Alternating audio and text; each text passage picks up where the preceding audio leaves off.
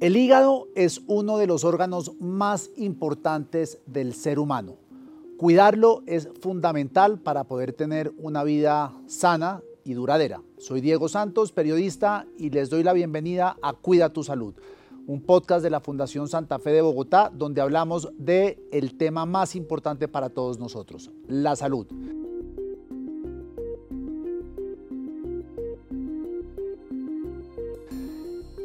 Hablando del hígado, hay una enfermedad que es muy grave y que la afecta, que es la cirrosis. ¿Qué es? ¿Por qué se produce? ¿Cómo se trata? ¿Cuáles son los síntomas? Para hablar de ello, nos encontramos hoy con el doctor Francisco Alexander Pérez, quien es especialista en hepatología clínica de la Fundación Santa Fe de Bogotá, a quien le vamos a hacer muchas preguntas sobre la cirrosis. Doctor Pérez, bienvenido a Cuida tu Salud. Hola Diego, ¿cómo estás? Muy bien, gracias. ¿Y usted? Muy bien, muchas gracias. Bueno, arranquemos. ¿Qué es la cirrosis? Imaginemos al hígado como un órgano blando, suave, que es muy delicado. Cuando hay un proceso inflamatorio crónico, llámese una hepatitis, por ejemplo, o un hígado graso con hepatitis por grasa, el hígado termina sufriendo unos daños estructurales que hacen que el órgano como tal pierda su propiedad física de ser suave. Comienza a endurecerse y con los años eh, se, se, produce en una situación tan dura que eh, no puede cumplir con las funciones metabólicas. Un hígado enfermo es un hígado duro. ¿sí?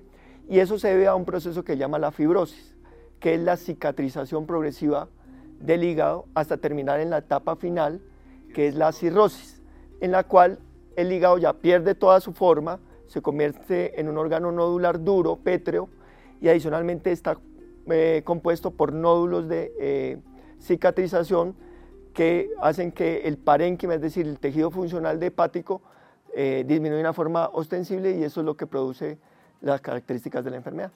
Pero entonces la cirrosis es irreversible, no hay, como, depende, Diego. Lo que pasa es que el concepto de cirrosis no, está planteado en la medicina como una enfermedad crónica irreversible. Sin embargo, hay datos a nivel eh, experimental y a niveles de estudios en los cuales si uno trata la causa como tal puede tener algún grado de reversibilidad. Por ejemplo, me refiero a, los pacientes con virus de hepatitis C. Los pacientes con hepatitis C terminan siendo cirróticos si no hay un tratamiento adecuado.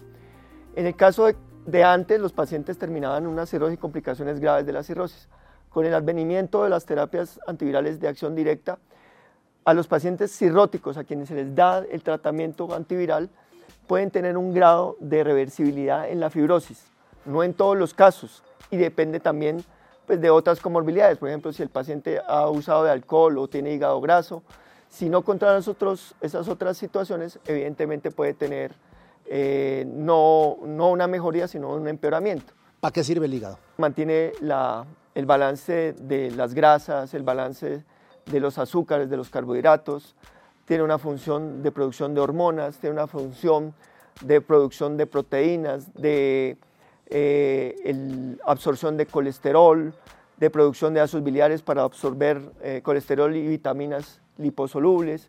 ¿Qué causa la cirrosis? Porque yo, pensaba que era un tema de alcohol, eh, había leído que era hepatitis, ¿dijo la C o la B? O... En este momento la, causa más importante de enfermedad hepática es el hígado graso, porque estamos, estamos viviendo una pandemia de obesidad, de sobrepeso, y eso está reflejado metabólicamente en el hígado como hígado graso. Es decir, el hígado graso es una causa de enfermedad hepática crónica y puede llegar a cirrosis.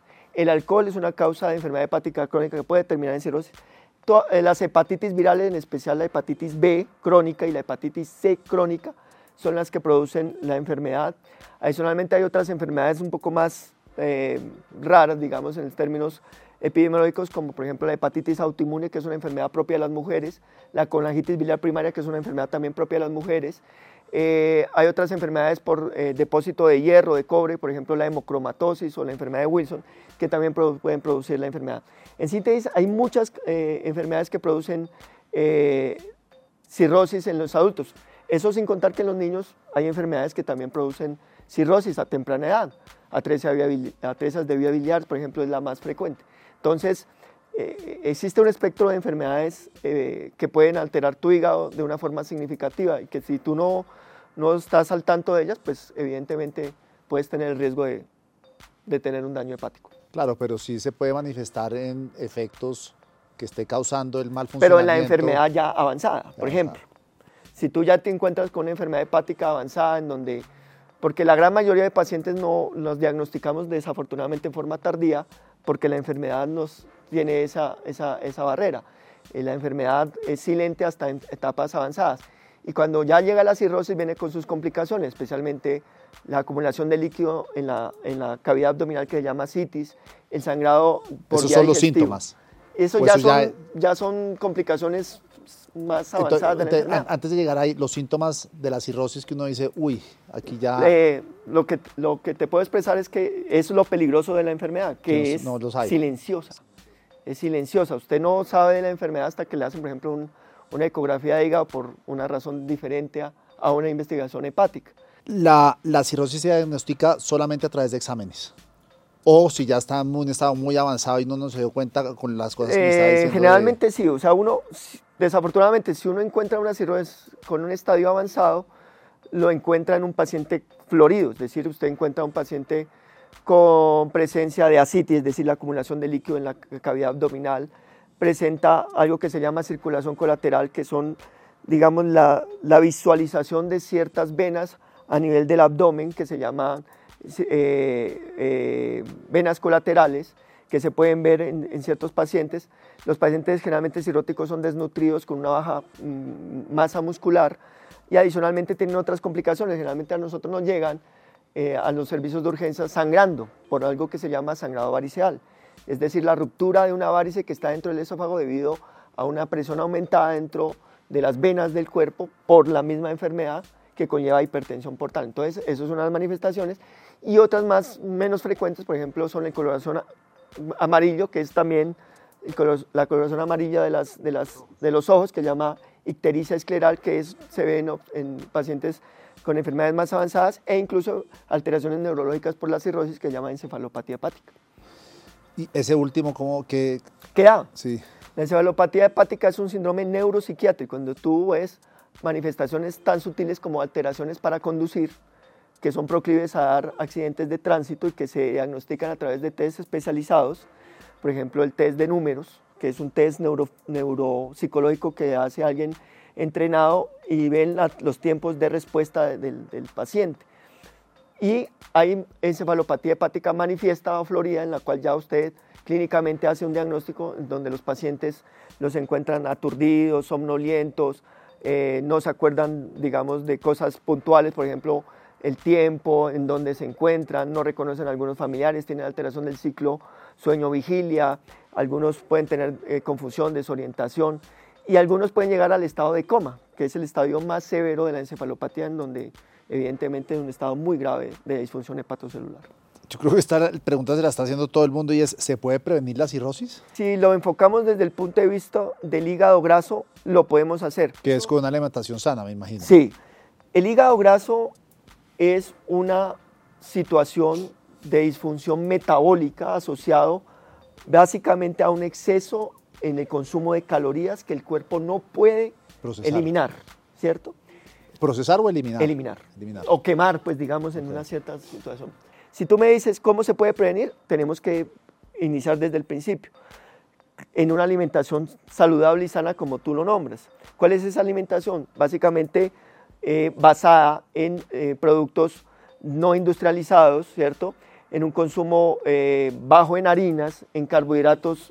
verduras. Sí, exacto, en verduras. Carne, pollo. Sí, en, verduras, en vegetales verdes, ¿cierto? En pescado, tú lo nombras, la carne del pescado es fundamental porque es rica en, en, grasas insaturadas. Las frutas son muy buenas, pero no en exceso. Es decir, usted puede, porque están llenas de fructosa, que es un azúcar que si usted no lo quema, pues se va a ir acumulando. Entonces, se sugieren no, no, dar más de cuatro porciones de frutas al día, porque si usted lo hace más, pues es como si estuviera eh, eh, tomando un exceso de calorías, y ese exceso de calorías básicamente pues puede llevar a que se convierta en grasa y esa grasa termina en el hígado. Mucha agua también. Y mucha agua, claro. Deporte. Muchísima agua. Deporte.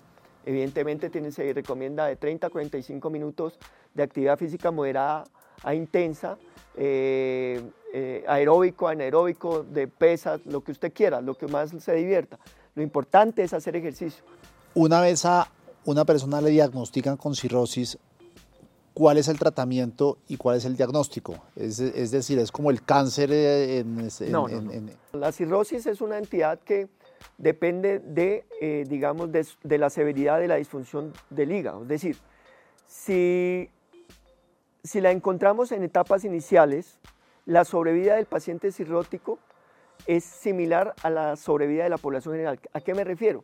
Son aquellos pacientes que, por ejemplo, eh, le hacen una ecografía de hígado y le encuentran el hígado con cambios ya estructurales de cirrosis. Lo ven eh, lobular, digamos, con ciertas características que indican que tiene una enfermedad hepática crónica.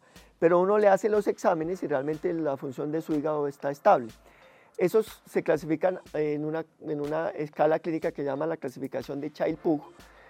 los clasificamos en tres estadios, en A, en B, C. Ese paciente ejemplo, por ejemplo, que se ven solamente los cambios morfológicos y con la función de sangre en las pruebas bioquímicas normales, se clasifica en A y tiene una sobrevida similar a lo de los pacientes eh, normales, sin enfermedad. Pero en cambio, el paciente que es B, que es la clasificación intermedia, tienen riesgo, digamos, de, desarrollar complicaciones como las que nombré, como la citis, como el sangrado por varices, como la encefalopatía hepática e incluso cáncer de hígado. Y los pacientes en C, que es la, la etapa más avanzada de la enfermedad, tienen una sobrevida muy pobre, generalmente sin trasplante de hígado estos pacientes terminan muriendo en menos de un año, por porque generalmente tienen tantas complicaciones de la cirrosis que su mejor opción de sobrevida es el trasplante de hígado. O sea, en el caso A y B hay tratamientos que me imagino que es a punta de medicina, hábitos de vida, y el C sí debería ser trasplante de hígado. Sí, pues dependiendo pues de haciendo una evaluación extensiva, sí. En los pacientes A se les recomienda evitar obviamente el uso de licor, cero licor, una dieta saludable, rica en vegetales, rica en en grasas insaturadas, ¿cierto? Eh, pocos ultraprocesados. El paciente B toca determinar si tiene algunas complicaciones que nosotros tratamos. ¿Cuáles son las complicaciones? Si, por ejemplo, tiene acumulación de líquido en la cavidad abdominal, toca diuréticos para evitar esa acumulación. Si tiene una hipertensión portal clínicamente significativa, hay que dar unos medicamentos que llaman beta bloqueadores no selectivos para evitar que esa hipertensión se haga manifiesta y, se presente la primera descompensación. Y en los pacientes con enfermedad hepática avanzada, como los cirróticos Child C, la opción, si no hay contraindicaciones, es el trasplante hepático que ofrece, por ejemplo, en nuestra institución, una sobrevida mayor del 95 al 99% a un año. Entonces, es una, es una terapia que evidentemente mejora eh, la, la, la, calidad de vida y la sobrevida de los pacientes cirróticos, porque estos pacientes generalmente vienen muy enfermos, se hospitalizan eh, muy frecuentemente y digamos tienen una, una, un, un, riesgo significativo de, de, muerte. Pero por lo que veo esto le pasa a los pacientes ya en estados avanzados de edad, ¿o no? No estamos hablando de, de gente joven. Aunque no, la cirrosis se puede presentar en gente joven. Hemos visto casos de. Pero por, un, componente, por un componente genético, sobre, más, más que todo. Puede ser, o una hepatitis que no se trató a tiempo. Sí, exacto. Sí, por ejemplo, los niños, las, las, enfermedades congénitas, como la que te nombro, la de 13 vías biliares, produce cirrosis a corta edad. ¿sí? Eh, en, en, en, mujeres jóvenes hay una enfermedad que se llama la hepatitis autoinmune que puede producir cirrosis a corta edad o la colangitis biliar primaria. Hemos visto mujeres de, la tercera, cuarta década de la vida con cirrosis. Eh, ya a, medida que va avanzando la edad, pues se presenta, por ejemplo, el hígado graso, que necesita aproximadamente de unos 10 a 15 años para desarrollar la enfermedad, ¿cierto? O eh, digamos que la enfermedad por virus B o por virus C necesita un tiempo más prolongado, pero evidentemente nosotros vemos nuestros cirróticos eh, generalmente entre la sexta, séptima década de la vida, pero eso no implica que pacientes jóvenes no sean eh, inmunes, digamos, a, a, la enfermedad. Sí, sí vemos pacientes y, hemos y se han trasplantado pacientes jóvenes con cirrosis. Ya, ya para ir cerrando, doctor, me causó mucha curiosidad eso que dijo que el, el, el hígado no duele. Uno nunca dice me duele el hígado y demás. Para las personas que quisieran hacerse un chequeo regular de cómo se encuentra el hígado, ¿Hay algún tipo de recomendación, es decir, unos rayos X, una ecografía, una, o, no lo sé, pero eh, eso es algo que así como las mujeres se hacen el, autoexamen o los hombres el de la próstata, ¿hay una edad determinada donde el hombre tendría que empezar a hacerse chequeos regulares del hígado?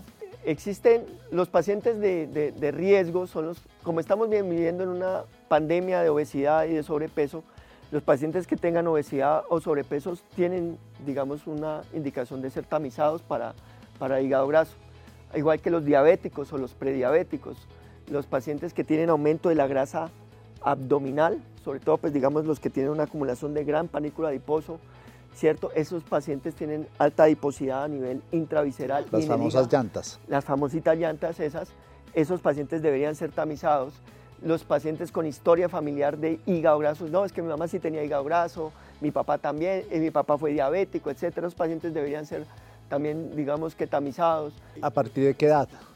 Pues nosotros como médicos de adultos generalmente vemos pacientes mayores de 18 años, eso no, pero si usted me dice que hay un hombre de 18 años con obesidad, sobrepeso, con una historia familiar de diabetes o hígado graso, yo le hago el tamizaje. ¿Cada cuánto? Generalmente las guías eh, proponen que los tamizajes deben ser, si tiene alto riesgo, por ejemplo, ya un hígado ya comprometido, tenía que, perdón, o, un paciente, em, digamos que tenga diabetes, otras comorbilidades, se hace inicialmente y luego se repite al año, a los dos años, dependiendo del, plan terapéutico que usted le da. Algunos días que pueden incluso decir que las, cada tres años, ¿sí? pero realmente eso depende de su comportamiento. Si usted ve que ha aumentado de peso, que está eh, inactivo físicamente, ¿cierto? Que se hace un chequeo y eh, por otra situación y, le encuentran, pues digamos, una elevación de transaminasas, que es muy frecuente en la consulta de patología, pues hay que hacerse, por ejemplo, una evaluación de hígado graso. Bueno, doctor Pérez, muchas gracias por su tiempo, por el espacio y el mensaje es muy claro, a cuidar el hígado porque hígado solo hay uno y no queremos el trasplante y podemos hacer una vida saludable y tener una vida duradera haciendo unas pequeñas cositas que ayudan mucho.